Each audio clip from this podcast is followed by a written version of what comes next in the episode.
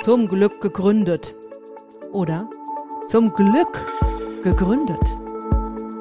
Selbstverwirklichung. Vision. Flexibilität. Erfolg. Selbstbestimmung. Mut. Zum Glück gegründet ist der Podcast von Mana Concept und dem Gründerzentrum Seligenstadt. Hier findest du alles, was du brauchst, um dich zum Glück zu gründen. Hallo und herzlich willkommen zum Glück gegründet. Wie immer mit Mana Konzept und Marleen Kästner vom Gründerzentrum Seligenstadt. Hallöchen. Hallo. Und heute noch was ganz Besonderes. Aus unserem Gründerzentrum haben wir auch einen nächsten Gast akquiriert. Und zwar den Christian Hüttenhain. Hi, freue mich. Vielen Dank für die Einladung. Ja, sehr gerne. Schön, dass du da bist, äh, lieber Christian. Ich, bin, ich stolper jetzt gerade über den Namen Chris Hütte. Weil wir haben uns im, im, Vorgespräch darüber unterhalten, wie dann seine Firma eigentlich heißt. Und momentan heißt die Holding wohl noch Chris Hütte. Und ja der liebe Chris hat nicht nur eine kleine Hütte, sondern der, der liebe äh, Christian Hüttenhain. ich gebe mir jetzt echt Mühe, den Namen ordentlich auszusprechen. Das ist total ne? lieb. Ich sage auch nicht Hüttenheim, ne? weil das ist Stuttgart, ne? D Duisburg. Duisburg. Duisburg-Hüttenheim. Hüttenheim. Mhm. Ja. Ähm, der liebe Christian hat ein ganz, ganz, ganz spannendes Berufsfeld. Und zwar ist der, ist der Christian lange bei Bosch Venture Capitals unterwegs gewesen und hat ja, Bosch geholfen, Startups zu kaufen habe ich das so richtig grob zusammengefasst? Nee. Wie ist das eigentlich? ähm, also auf, je, auf, jeden Fall hat er bei Bosch Venture Capitals gearbeitet. Er wird euch gleich erklären, was er so gemacht hat, weil ich finde, er kann das super, super, super toll erklären und auch selbst erklären. Ihr werdet auch eure Heide Freude mit ihm haben, so wie wir jetzt, wir drei schon. Ähm, auf jeden Fall, was er jetzt macht, ist ähm, Unternehmen helfen, Startups zu kaufen.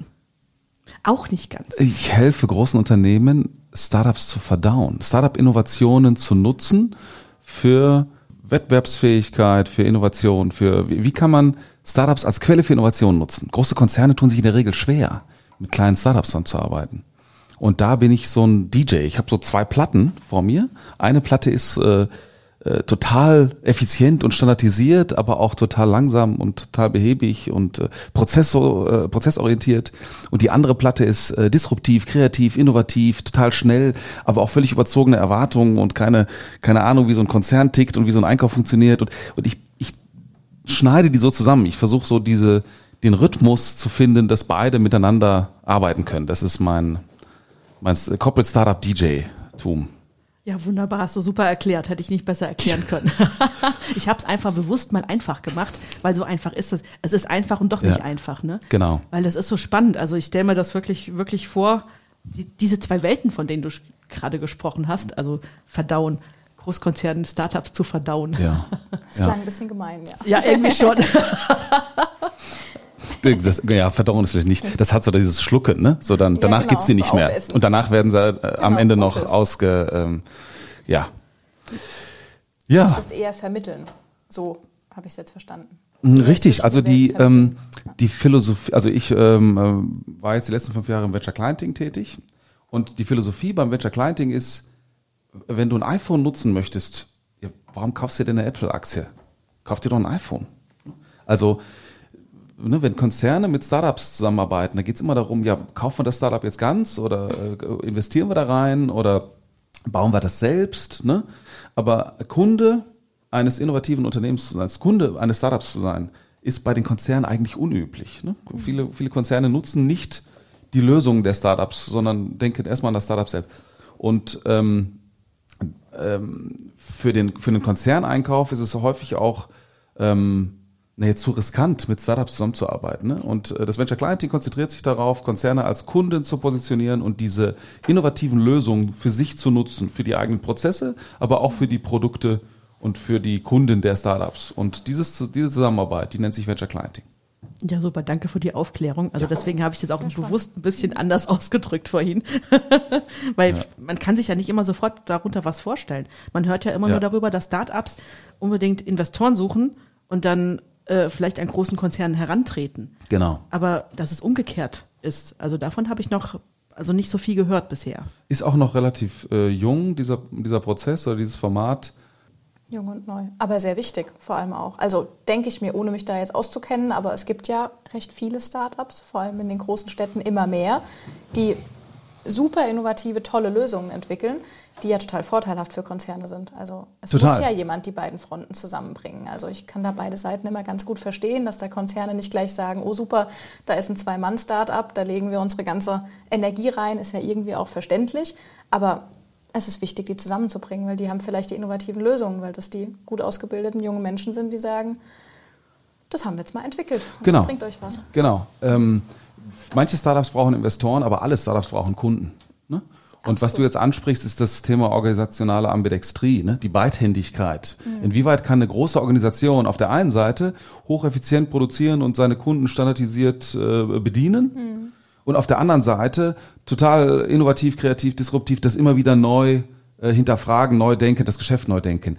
Und große Konzerne schaffen nicht beides. Ne? Große Organisationen sind ja auf Standardisierung oder auf Effizienz getrimmt. Das ist so, als wenn du einem Fußballteam sagst, schießt mal ein Tor auf in diese Richtung, ne, in beide Richtungen. Das geht nicht gleichzeitig. Und ähm, ich glaube, ähm, Venture Clienting und Startup Innovation sind eine Möglichkeit, um der organisationalen Ambidextrie zu begegnen, um der Beidhändigkeit zu begegnen. Ne? Weil der Konzern konzentriert sich auf sein Kerngeschäft und nutzt Startups, um punktuell für Prozesse, für Produkte, um innovativ zu werden, für Geschäftsmodellinnovationen. Und Konzerne können keine, keine risky bets eingehen, diese Wetten. Ne? Ähm, Und zwar nicht, weil sie doof sind, sondern aus Verantwortung gegenüber den existierenden Mitarbeitern und Kunden kann ein Unternehmen wie Bosch nicht die riskantesten Geschäftsmodelle verproben sondern die müssen sich darauf konzentrieren, äh, auf, auf, auf den späteren Reifegrad, was hat sich bewährt, das nutzen wir. Und diese Arbeitsteilung zwischen Konzern und Startup, dass das Startup die risky bets übernimmt, es gehört zum Geschäftsmodell, dass wenn es zu risky ist, dann überlebt es nicht, ne? dann sterben Startups und das ist auch okay.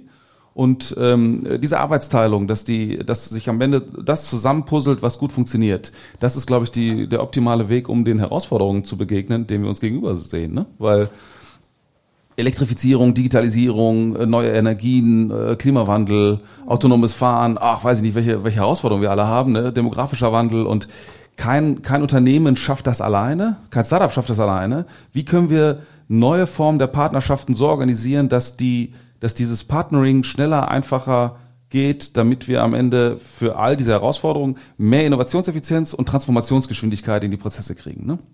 Wie kriegen wir das bewegt, wie kriegen wir das umgesetzt?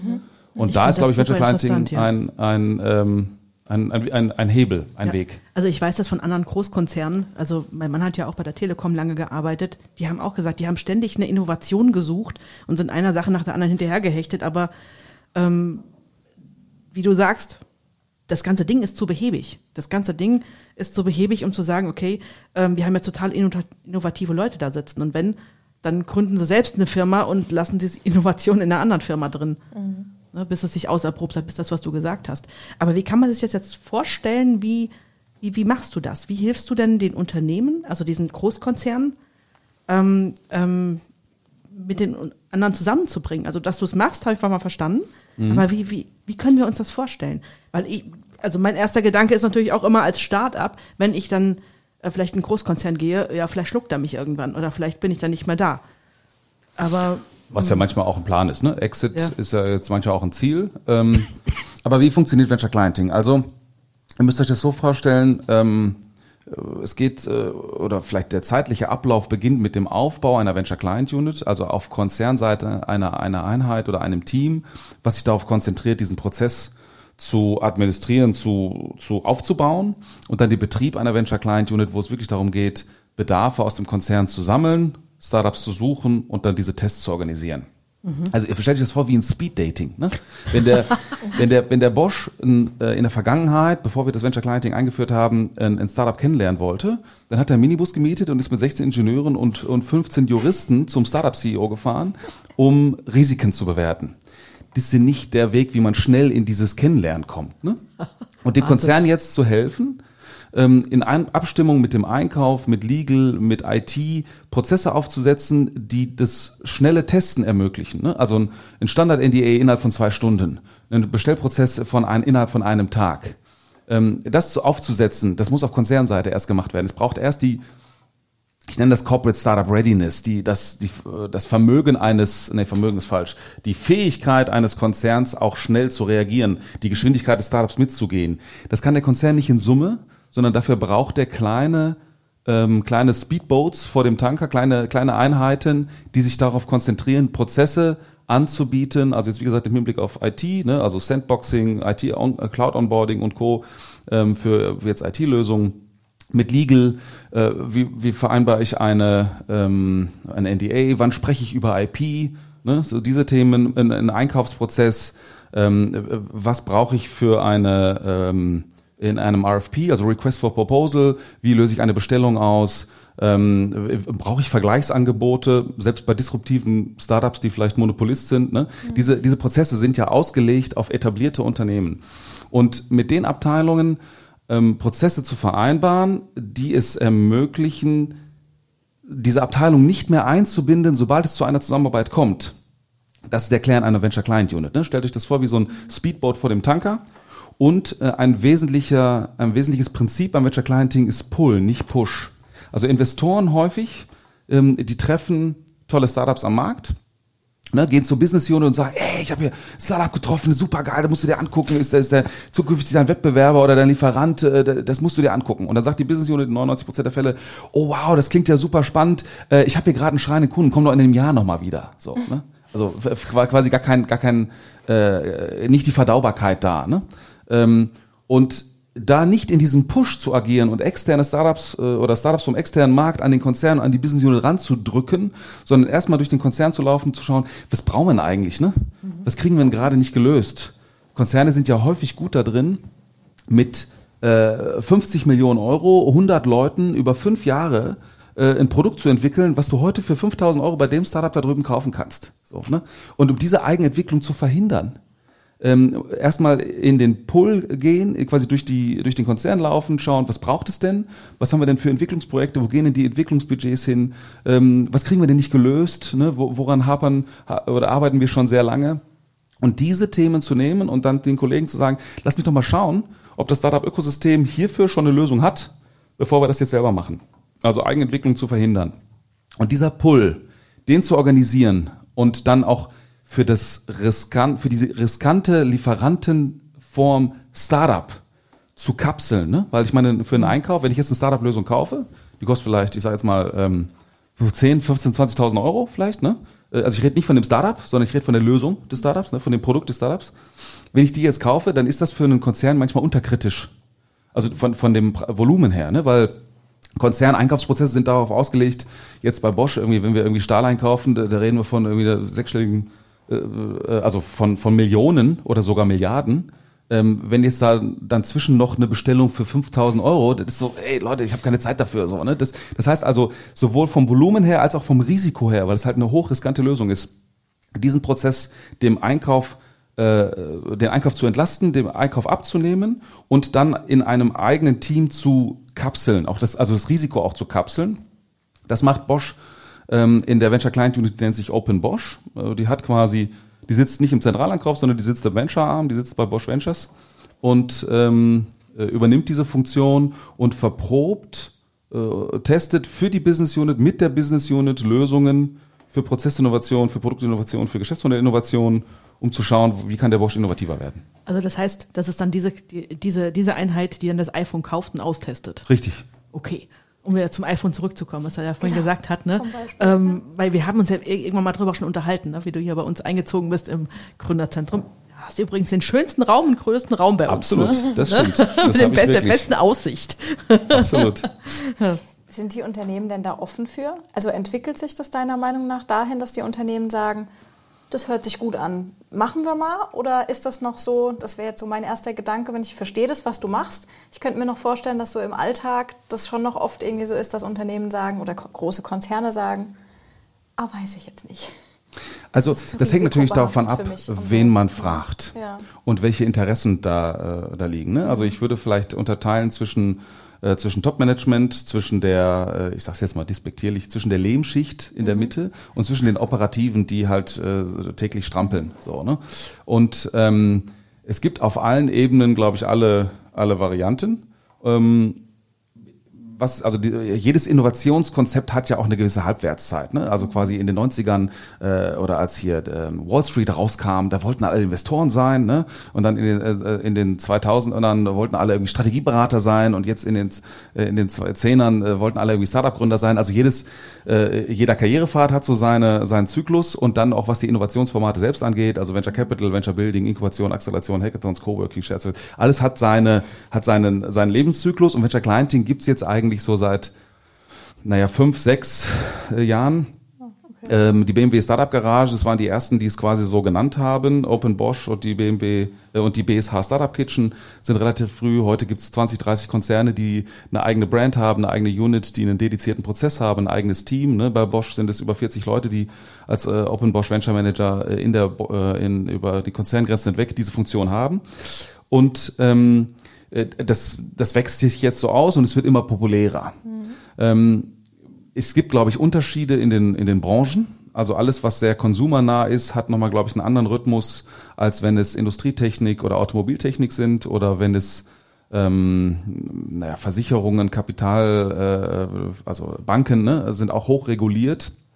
Das ist auch gleich nochmal, als nochmal ein anderer Blick. Aber überall gibt es, glaube ich, im Top-Management die Awareness, wir müssen schneller werden, wir müssen schlanker werden, wir müssen agiler werden. Mhm. Und es gibt immer so die Frage, ja, wie kommen wir aus diesem Vorwurf raus. Ne? Jetzt sind alle reden von ChatGPT. Ja, mach doch mal ChatGPT. So, ne? Genau, ja. ja ne? Aber, aber ja, genau. ja, wie was denn? Was, was muss ich denn jetzt machen? Ne? Da bist du auf dem operativen genau. Level so, ja und jetzt so. Und genau, glaube ich, Venture Clienting ist, ja. ist mhm. eine Methode, ähm, sich quasi nicht beirren zu lassen, sondern genau zu schauen, okay, was braucht es denn eigentlich in meinem Geschäft? Ne? Was verlangen meine Kunden von mir? Was verlangen meine Prozesse?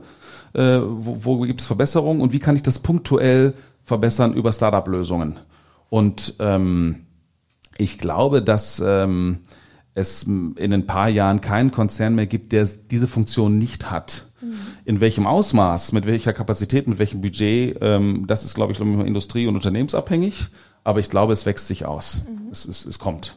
Aber ich kann mir das auch sehr, wirklich sehr gut vorstellen, ne? weil ich sag mal, ich habe immer das Vorurteil zu Großkonzernen, weil ich es halt so kennengelernt habe, dass das starre große äh, Dinger sind, große Schiffe, die sich kaum noch mal von A nach B bewegen können. Ne? Wenn wir jetzt wirklich ein Schiff als Beispiel nehmen, diese Riesenschiffe, die äh, Riesen, nehmen wir ein Riesenkreuzfahrtschiff. Das Riesenkreuzfahrtschiff kann auch nicht jeden Hafen anlaufen, weil einfach die kleineren Häfen nicht angelaufen werden können, mhm. Weil das Schiff zu groß ist. Also brauche ich kleinere Schiffe und kann aber dafür viel agiler ähm, agieren. Mhm. Ne? Also ich habe da von Google mal gehört. Ne? Google war ja ein irgendwann in ihrer Startup-Zeit eines der vor, vorbildlichsten Konzerne, also Konzerne, also Unternehmen überhaupt. Jetzt sind sie genau, jetzt haben sie genau die gleichen Schwierigkeiten wie die anderen auch. Sie sind zu groß. Genau. Also ist das eigentlich, eigentlich geht's gar nicht mehr anders, als dass sie sich irgend so eine agile Sache, wie heißt so ein agiles? Ein agiles Halten, ja, ein agiles ein Halten, Prozess, ja. Prozess halten können. Ja, ich glaube, es ist wichtig, dass wir aus diesem Blame Game rauskommen. Ne? Dieses, ja. jetzt wird doch mal schneller, seid doch mal flexibler. Man kann dem Konzern ja nicht vorwerfen, dass er groß ist, ne? sondern es hat ja auch, es hat eine, es hat Vorurteile, äh, Vorteile, ne, Vorteile vielleicht auch, aber äh, es hat Vorteile, äh, weil auch Startups wollen ja äh, weltweit skalieren, wollen standardisiert schnell äh, viele Kunden erreichen und brauchen dafür diese Konzerne auch. Und ähm, wichtig ist, glaube ich, dass jedes, jede Unternehmensform sich auf seine Stärken äh, konzentriert. Und äh, was du ansprichst, sind so ein bisschen diese äh, roten-blauen Systeme, ne? Äh, Taylorismus, Nils Flegging. Kennt, kennt ihr Komplexitoden von Nils Flegging? Nicht kurzer, wirklich. Kurzer Teaser. Vielleicht kurzer Exkurs, ein bisschen theoretisch. Ähm, und zwar in, äh, Anfang des 20. Jahrhunderts hat ja Taylor, äh, Frederick Taylor, Winsler Taylor äh, bei Ford ähm, die die effiziente Produktion ne? oder die Standardisierung erfunden. Ne? Da war vorher war es ja so, da waren ja alle quasi na, naive Höchstleister, ne? hatten ein kleines Unternehmen und haben ihre Kunden bedient nach bestem Wissen und Gewissen. Und wenn der Kunde das irgendwie nicht grün oder linksrum haben wollte, dann hat man es halt so gemacht und das war halt einfach und äh, äh ja quasi komplex im Himmel, also äh, der Unterschied zwischen kompliziert und komplex ist der, also ja. kompliziert, vielleicht noch kurzer Theorie-Exkurs, können wir dann rausschneiden im Nachhinein, da habe ich gerade Spaß dran. Äh, kompliziert ist... Wir schneiden äh, hier nicht, ist nicht. äh, wir schneiden hier nicht. Wir, wir, lassen dich einfach reden, wir okay. haben heute echt Spaß, ne? Ja. Wir lassen ihn einfach reden, wir lernen heute okay, sorry, mit. ist ein bisschen das zu theoretisch für eure. Also, äh, kompliziert ist etwas, wenn es äh, kausal abhängig ist. Ne? Also äh, zum Beispiel ein Lego-Baukasten. Wenn ich mit meinem Sohn jetzt zu Weihnachten einen neuen Lego, eine neue Lego-Burg, Ritterburg äh, äh, aufbaue, äh, die wieder abbaue und nochmal wieder aufbaue, aber die Anleitung befolge, da wird die Ritterburg immer wieder so aussehen, wie zuvor, unabhängig davon, ob ich schlecht geschlafen habe oder ob ich, ähm, äh, ob es draußen regnet oder ob ich mit meiner Frau gestritten habe oder was. Es wird immer quasi gleich aussehen, weil es ist ein, ein komplizierter, aber linear kausal abhängiger Prozess. So, ein Vorstellungsgespräch ist ein komplexer Prozess. Der ist nicht linear kausal abhängig, sondern der ist multifaktorisch, der ist nicht planbar. Wir können quasi dieses Vorstellungsgespräch hier, können wir ähm, in, an einem anderen Tag im gleichen Raum, mit der gleichen Technik, mit den gleichen Personen, zum gleichen Job nochmal halten. Der wird komplett anders sein, weil vielleicht eine Person ist draußen nass geworden, die andere hat sich mit der, hat schlecht geschlafen oder schlecht gegessen und hat sich mit jemandem gestritten und dann ist das Gespräch anders. Das ist quasi dynamisch und äh, das ist ein komplexer Prozess. So, und ähm, wir leben in einer Welt, wo wir versuchen, komplexe Prozesse kompliziert zu lösen. Ne? Also wir versuchen quasi Vorstellungsgespräche mit Leitfäden und mit Prozessen zu lösen. Das funktioniert nicht. Ne? Und Ja. das kommt aus dem Taylorismus. Äh, äh, quasi Frederick Winsler Taylor hatte quasi, um, um Ford effizienter zu machen, ähm, äh, Standards eingeführt und diese Fließbandfertigung und hat gesagt, ähm, oben wird gedacht, unten wird gemacht. Äh, es gibt wenige, die sagen, die, die führen und die diesen Prozess einmal definieren und die anderen sollen aufhören zu denken und bitte einfach nur produzieren. Ne? Und äh, das ging auch, weil die Märkte weit waren. Es gab ausreichend Kunden. Der äh, Ford hat ja gesagt, the customer can have any color he wants as long as it is black. So nach dem Motto, ist mir völlig egal, was du haben willst, das ist das Produkt, friss oder stirb. So, das konnte man sich leisten. Heute, seit den 80er, 90ern, seit dem Internet, ist das nicht mehr möglich, weil der Wettbewerb so intensiv ist. Wenn ich heute WhatsApp-Bestellungen anbiete, habe ich auf einmal einen Vorsprung gegenüber meinem Wettbewerber. Ne? Das heißt also, ähm, viele Unternehmen stecken noch in diesen komplizierten äh, Prozessen, in dieser komplizierten Arbeit, versuchen es quasi nach Handbuch zu lösen und äh, haben aber schon eigentlich komplexe Anforderungen, wo es darum geht, eigentlich nur eine Person, ein Mensch, äh, kann es mit Common Sense oder mit einem, mit einem guten Menschenverstand lösen.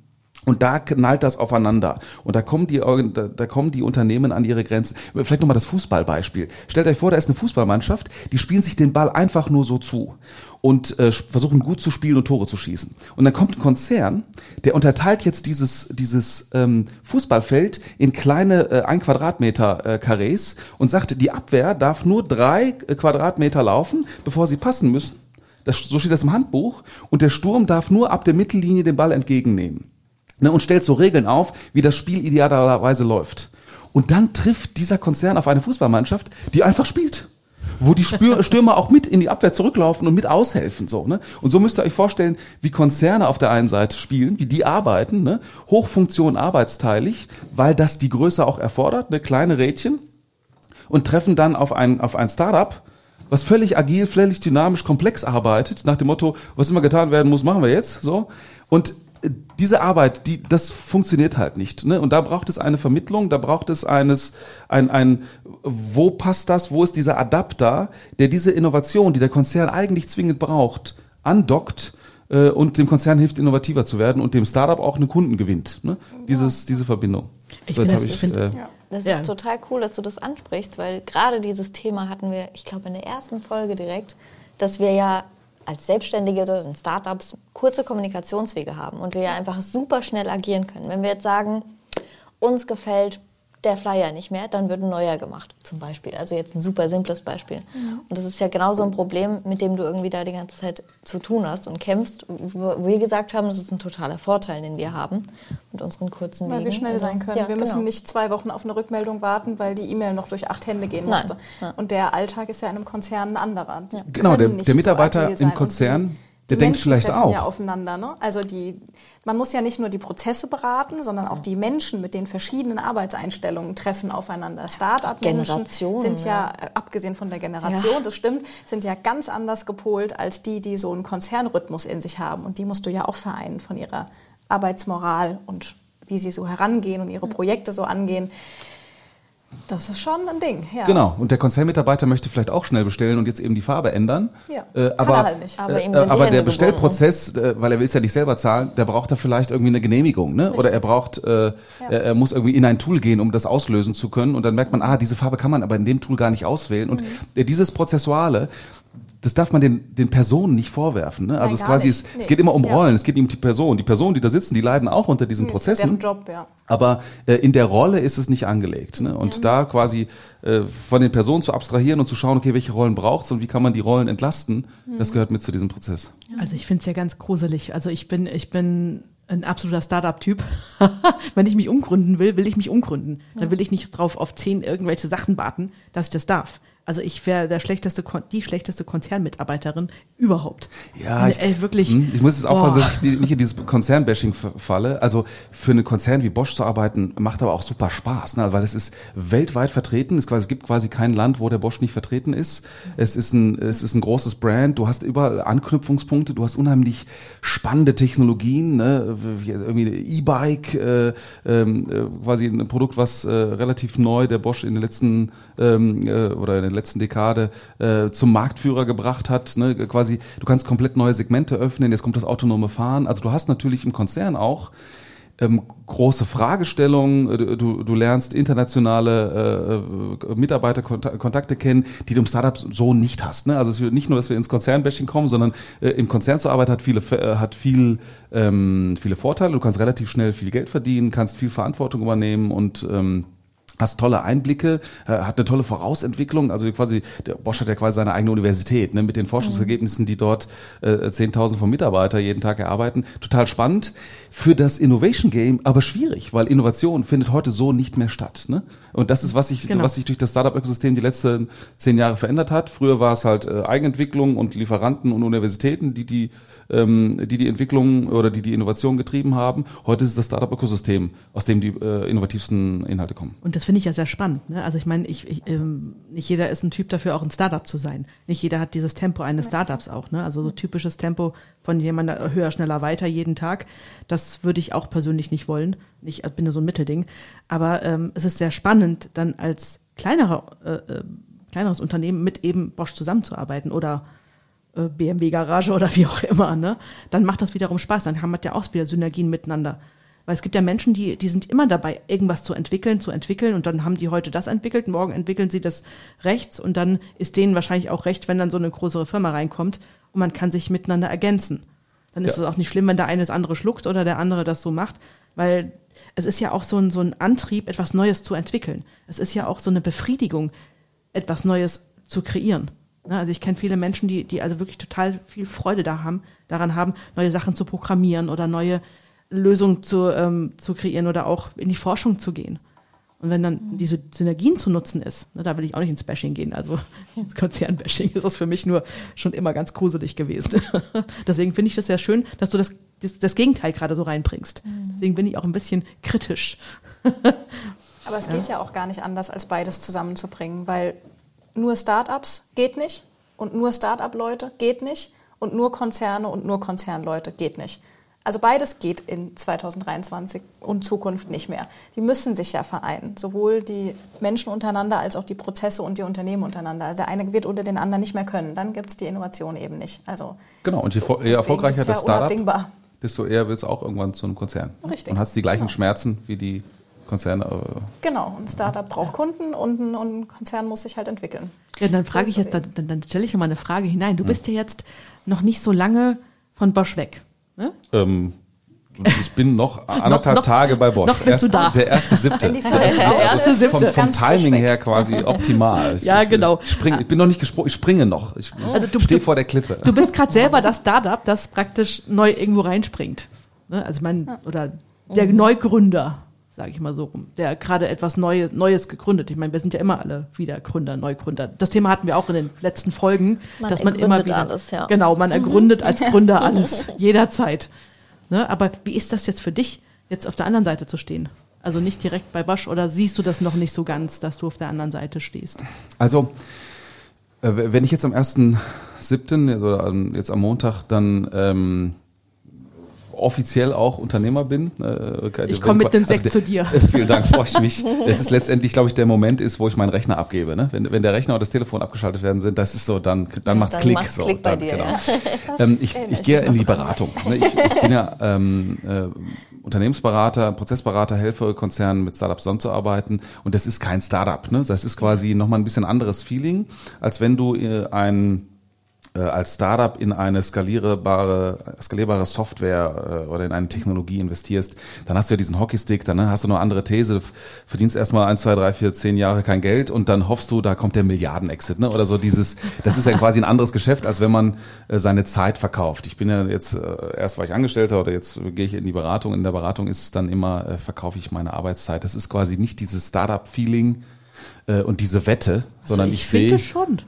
Es, eine Selbstständigkeit ja hat natürlich äh, oder ich eine, finde das schon. Äh, ja, die äh, die Selbstständigkeit hat natürlich äh, dahingehend nochmal auch ein gewisses ähm, naja, eine Gänsehaut-Feeling, weil du weil du alleine bist oder weil ich alleine bin, ne? Weil es quasi ähm, ich, hab, äh, ich arbeite mit Partnern zusammen. Es gibt einige Unternehmensberatungen, die ähm, auch Venture Clienting machen. Also ihr müsst euch vorstellen, um Venture Clienting bei einem Konzern zu machen, braucht man so vier Puzzleteile.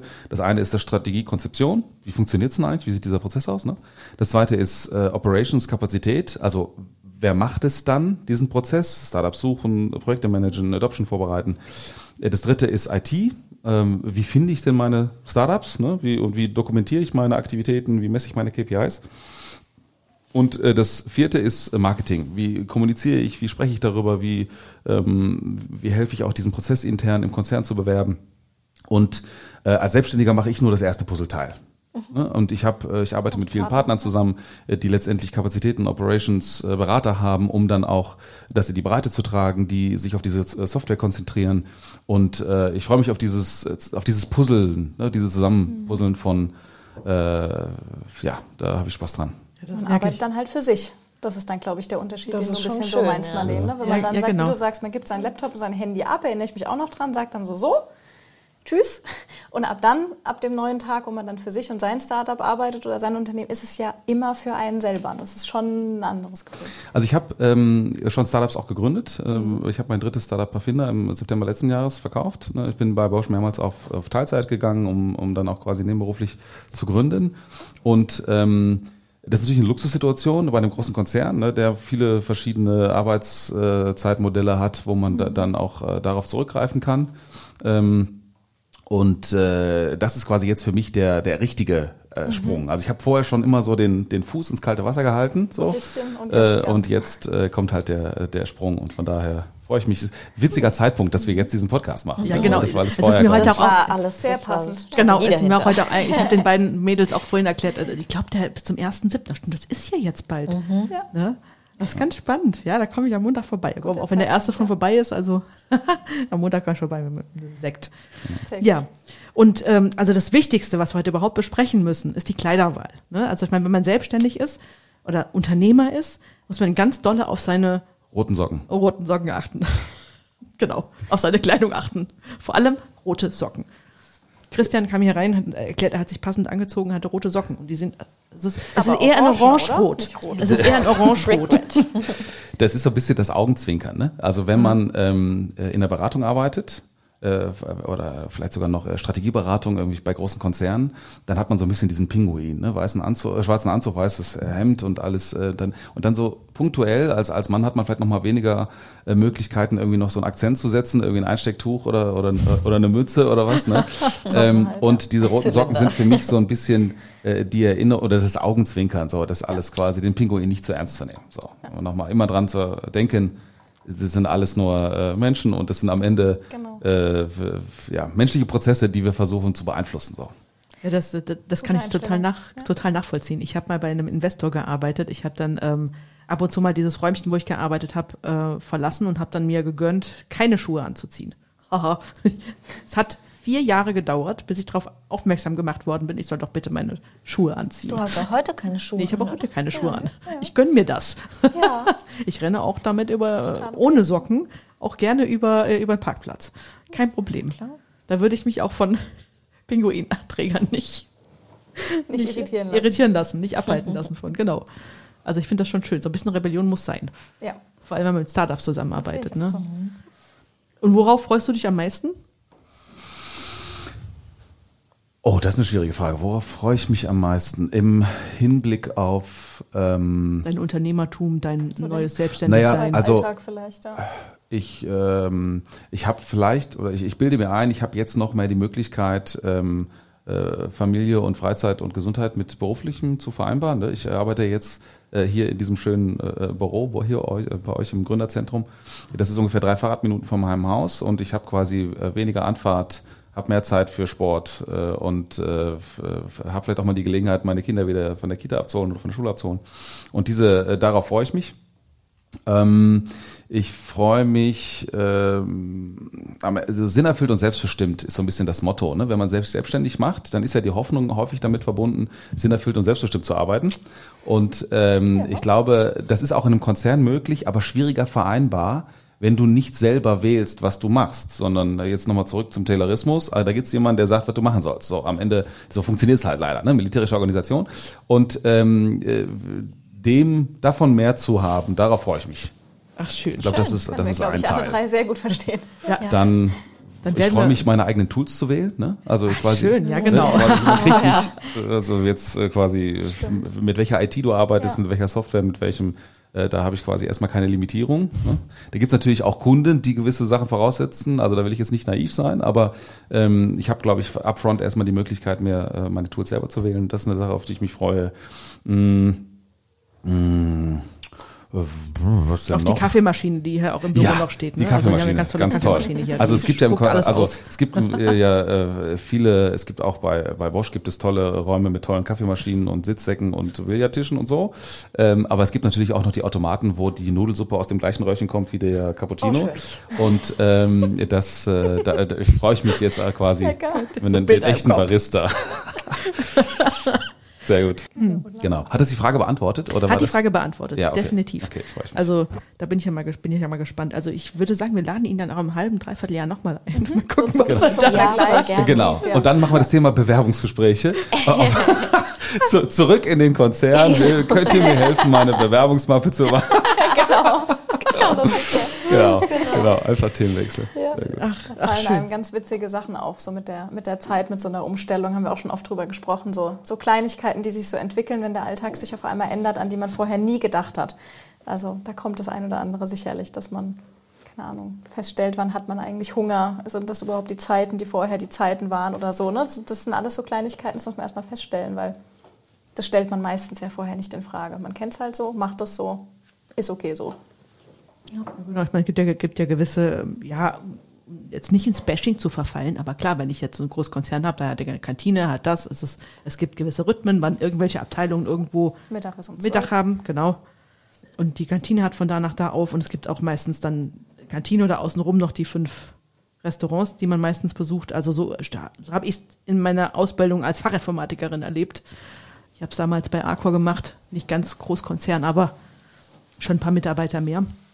Ja, Aber das ich ist glaube, das, du, du darfst bei Bosch schon selber wählen, wann du isst. Ja. So, so, so ist nicht, aber also äh, du hast natürlich dann vor allen Dingen in den großen Produktionswerken irgendwie die Kartoffelbrei aus der Badewanne, ne? Mit den, das sind diese Massen, die da Genau das. werden. Das ist so ein bisschen äh, Fishing?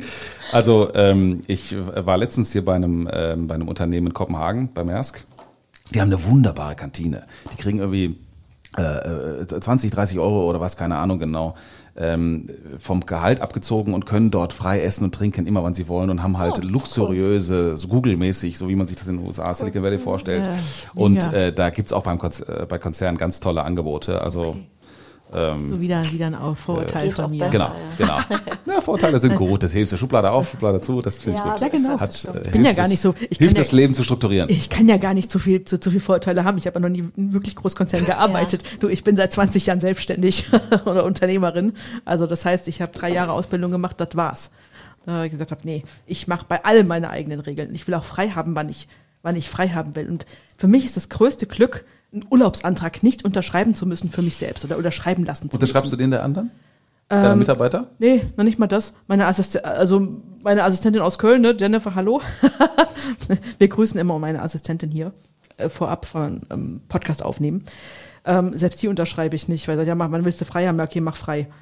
Ja, ich Aber meine, ich finde das, ich finde das schön, es, se- es selber gestalten zu können. Klar gibt es auch vom Gesetzgeber her gewisse Dinge, die ich einhalten darf, wie ja, äh, meine Mitarbeiter müssen einen Arbeitsnachweis unterschreiben, sie müssen Arbeitszettel, Stundenzettel abgeben. Das darf ich nicht selber abbestimmen oder hinbestimmen.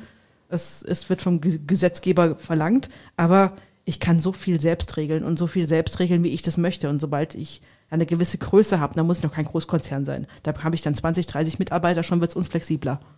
Weil Ja. dann der eine wieder mit dem anderen äh, blöd kommt, der nächste mit dem. Also da, deswegen Ja, das genieße ich auch Vertrauen, dieses, ne? ja, ist am Ende eine Vertrauenskultur. Ich meine, Ja. du hast häufig äh, werden ja Prozesse eingeführt, sobald das Management einen Vertrauensverlust oder einen Kontrollverlust spürt. Ne? Ach ja. So nach dem Motto, ich mache meinen Mitarbeitern keinen Vorwurf, aber ich hätte schon irgendwie gewusst, wie ist denn da eigentlich gerade der Urlaubsstand so. Ne?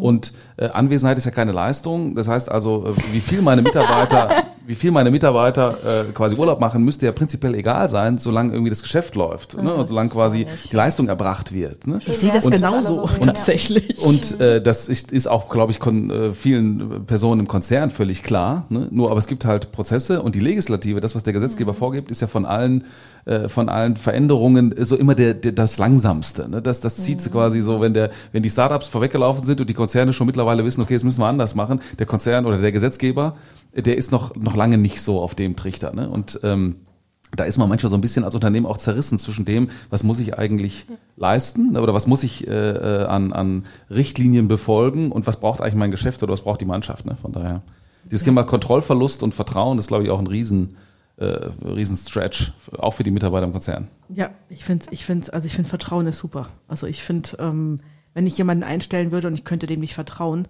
das, dann brauche ich den nicht einstellen. Aber wenn ich halt eine gewisse Größe habe, da kann ich nicht mehr alles ähm, kontrollieren. Ich kann nicht 50, 100, 2000 Mitarbeiter kontrollieren jeden Tag, beziehungsweise einzeln gucken, ob alles funktioniert. Also darf ich den Prozessketten vertrauen.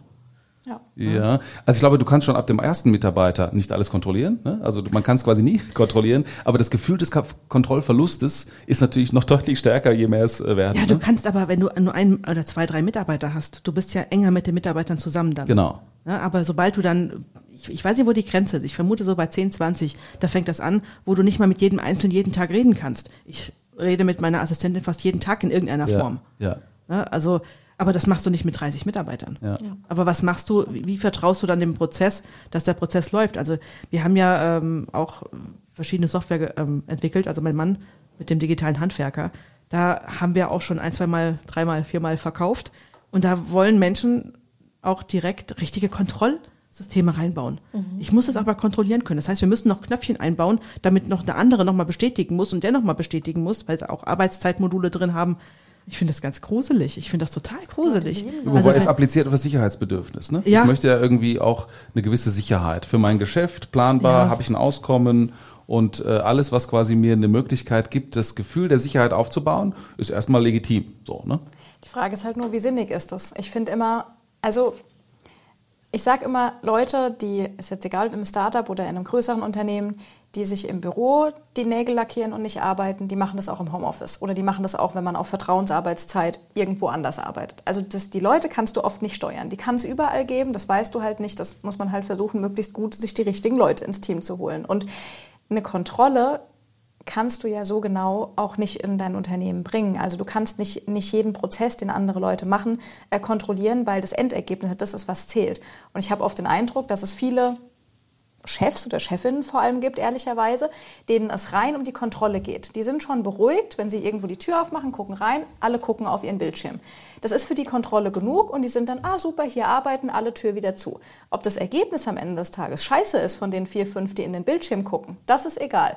Würden die aber vielleicht alle auf der Wiese sitzen und sich austauschen, wenn die sagen, was ist denn hier los? Warum machen die schon seit drei Stunden Pause? Das Ergebnis stimmt aber vielleicht am Ende des Tages, aber das können viele nicht vergleichen, weil denen geht es nur um die Kontrolle. Und die klopfen sich dann auf die Schulter und sagen, super, das habe ich jetzt kontrolliert, das läuft, meine Leute arbeiten, aber du weißt ja überhaupt nicht, wie arbeiten die auch. Was du ansprichst, glaube ich, äh, es macht einen großen Unterschied, äh, Stichwort Verantwortungseigentum, wenn der Chef Unternehmer ist und quasi äh, Verantwortung hat für das eigene Unternehmen oder ob er nur eine Führungskraft in einem Konzern ist und ist eigentlich am Ende äh, happy ist, wenn er das, wenn das Gehalt überwiesen wird, aber ähm, vielleicht noch nicht diese intrinsische Motivation hat, auch das gesamte Unternehmen voranzubringen, was vielleicht auch die Minderheit ist. Ne? Ich will jetzt nicht wieder ins Bashing. Ähm, Und ähm, da ist wahrscheinlich die Attitüde anders. Und dann jetzt Stichwort äh, Anwesenheit. Ne? Ich glaube, es gibt schon eine Form der sozialen Kontrolle. Kontrolle wird ja nicht nur durch Chefs ausgelebt, sondern auch äh, quasi durch das Immunsystem der Organisation selbst. Ne? Wenn dann einer, wie du jetzt gerade sagtest, im Büro sitzt und sich die Fingernägel lackiert, mhm. könnte schon sein, dass es nicht der Chef sein muss, der dann reagiert, sondern dass die Kollegen sagen, was tun da? Ja, genau. Also diese, diese soziale Kontrolle hast du dann wahrscheinlich im Homeoffice nicht so sehr wie im wie im Büro. So, ne? Deswegen wieder dieser nach Corona, kommt doch bitte in die Büros, ist auch wieder, zahlt auf diesen Kontrollverlust ein, mhm. ne? auf das Kontrollgefühl. Hm. Spannend. Ja, total. Ja, schön. Dann magst du noch irgendetwas mitgeben, irgendetwas, was dir so auf dem Herzen liegt, außer deine roten Socken, die doch orange-rot sind. Die roten Herzen. Die, ähm, Wie, die Herzen drauf. Da, darf ich noch was fragen? Ja. Was wir überhaupt eingangs gar nicht gefragt haben, wo du so herkommst, was, was du denn so gelernt hast und vorher vielleicht gemacht hast. Ja, da haben gerne. wir gar nicht drüber geredet. Haben wir gar nicht Stimmt. drüber geredet. ich also, die ganze Zeit gefragt. dieser also Zoom-In, äh, okay. Ja, jetzt nochmal vielleicht also, abschließend. Äh, abschließend nochmal die Vorstellung. Wie kommt man so, wie, genau, abschließend. Wie kommt man dazu, sowas zu machen, was genau. du gemacht hast? Und wo, welchen Weg bist du gelaufen, bis du das, bis du dazu gekommen ja. bist? Genau. Und das bitte in einer Minute. Genau. In einer Minute. Countdown, jetzt. Also, Christian Hüttenhain, 40 Jahre alt, verheiratet, drei kleine Kinder, wohne in der Nähe von Frankfurt, arbeite in Stuttgart, aktuell noch bis Montag.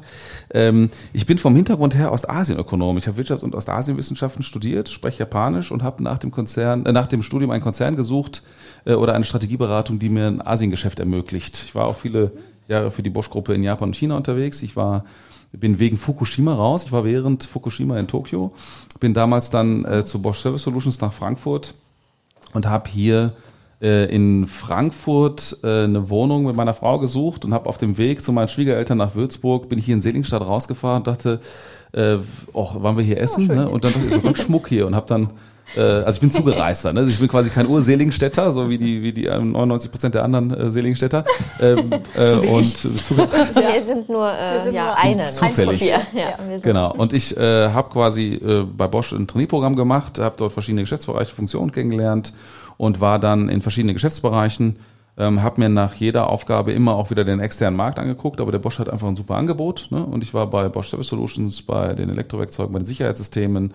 Ich war ähm, verantwortlich für Bosch Industry Consulting, eine, eine kleine Prozess- und Technologieberatung zu digitaler Transformation in Produktion und Logistik. Und bin von dort 2018, 19 zu Bosch Ventures. Ne? Und dann äh, Aufbau Open Bosch und bin jetzt nach fünf Jahren, ähm, habe ich, ähm, genau, habe ich mir ans Herz gefasst, habe vor Heiligabend gekündigt hatte jetzt eine sechsmonatige Kündigungsfrist zum Quartalsende äh, und ähm, bis Montag äh, und bis Montag und äh, starte am Montag bin im Februar 40 geworden ne? Also quasi jetzt auch nochmal ein neuer Lebensabschnitt und starte am Montag quasi in diesen in diesen Prozess genau habe nebenberuflich Startups gegründet ähm, und äh, kenne Startups, ich kenne Konzerne und ich versuche da Vermittler mich als Vermittler zu positionieren. DJ. DJ. Ja. Mhm, genau. genau. Ja, was ein Weg, was ein Weg. Und wo kommst du ursprünglich her? Ich bin geboren in Bad Homburg vor der Höhe, in also Bad gar Homburg. nicht so weit. Ja, habe aber Abitur gemacht in Gelsenkirchen-Schalke, im Ach tiefsten Gott. Ruhrpott. Oh, Freche Glück Schnauze, auf. gutes Herz. Glück genau, auf. ich habe da viel gelernt, äh, gezeichnet für mein Leben. Und ähm, Äh, genau, Europa hat äh, eine sehr äh, inter, interessierte, äh, interessierte ja, ja. Kultur, finde ich sehr, sehr, sehr direkt, sehr, sehr ehrlich. So. Mhm. Nix geht über die westfälische Schnauze irgendwie, genau. ne? Mhm. Habe ich gehört. Ich war mal mit einem Gelsenkirchner zusammen, oder der aus der Ecke kam. Cool. Mhm. ganz, ganz toll. Cool. Genau. Apropos Japan haben wir übrigens vorhin, bevor du da warst, festgestellt, dass wir, dass wir zumindest, also Madeline, ich und du, den äh, gleichen Lieblings-Sushi-Laden den Iwase in, in Frankfurt haben kurzer nee, Werbeblock, hier, kurzer hier, Disclaimer. Der, um die Achso, das ist ganz, ganz der, hier, ah, für diese Lokale. Meinhausener, genau. äh, der genau. äh, Allee. Genau. genau. Ja, super, ja, ganz, ganz toll. Ist auch unser Favorite, genau. genau. hast du gerade auch ganz genau. Draußen, genau. Wenn man die Zeit hat, nach Frankfurt zu fahren, dann äh, kurzer Werbeblock der, der Iwasse ne, an der, an der Konstabler Wache. Ach, da war ich auch ähm, schon, ja. Da also muss man auch vorreservieren. Äh, ganz mhm. kleiner Laden, ja. da gehen die Japaner selber hin. Sehr traditionell, ganz, ja. Äh, ganz, ganz toll. Unbezahlte Werbepartnerschaft. Ja, aber für hier die Seligenstädter wenn es mal nicht ganz so weit ist, auf jeden Fall genau. da nach meiner Auf jeden das Fall. Das ist schon ganz gut, ja. Als kleiner regionaler Tipp zum Abschluss. genau. genau. Ja, und die Frage zum Glück gegründet, die stellen wir dir dann in einem halben Jahr. Das Oder? stimmt, ja. Du kannst ja jetzt noch nichts dazu sagen. Genau. Die merken wir uns vor. Merken wir uns. Dann, dann merken wir uns genau diese Frage vor und gucken, ob er schon tiefe Augenringe hat und ob er dann Genau. selbstbestimmte Arbeiten. Ne? Und wie selbstbestimmt ist es? Ja, sehr. Ja. Nein, Spaß beiseite. Also war, war, sehr schön. Also viele, viele Sachen erfahren, viele ähm, Sachen aus dem Neuland. Also ich habe bewusst heute so ein bisschen gegen die äh, Konzernecke geschossen, um mal zu gucken, wie die andere Seite eben aussieht. Ne? Weil du scheinst ja wirklich richtig da auch gut aufgehoben gewesen zu sein. Und das macht ein ganz anderes Bild. Ne? Also ich habe jetzt heute tatsächlich ein ganz anderes Bild, wie so ein, so ein Konzern auch sein kann. Wundervoll. Absolut. Sehr Ganz neues Feld kennengelernt. Ja. Genau. Cool. Fällt euch noch was ein? Wollt ihr noch was Meine mitgeben? Frage wurde beantwortet, danke. Super. Sehr Wir sind gut. Vielen Dank für die Einladung. Gelsen, Ich habe meinen Sushi-Tipp geteilt. Also Genau, alles, alles. Gelsenkirchener Bad Homburger. So, in diesem Sinne dann. Ähm, danke, lieber Christian, dass du da warst. Vielen Dank für die Einladung. Und aus Chris Hütte wird dann demnächst Christian Hüttenhain. Die, das ist die Holding, ne? Freuen wir uns drauf. Also, Und wir macht's sagen gut. toi toi toi für Ja, Montag. genau. Alles gut. Der Genau. Countdown läuft. Genau. Macht's gut. Ciao. Ciao. Tschüss. Zum Glück gegründet.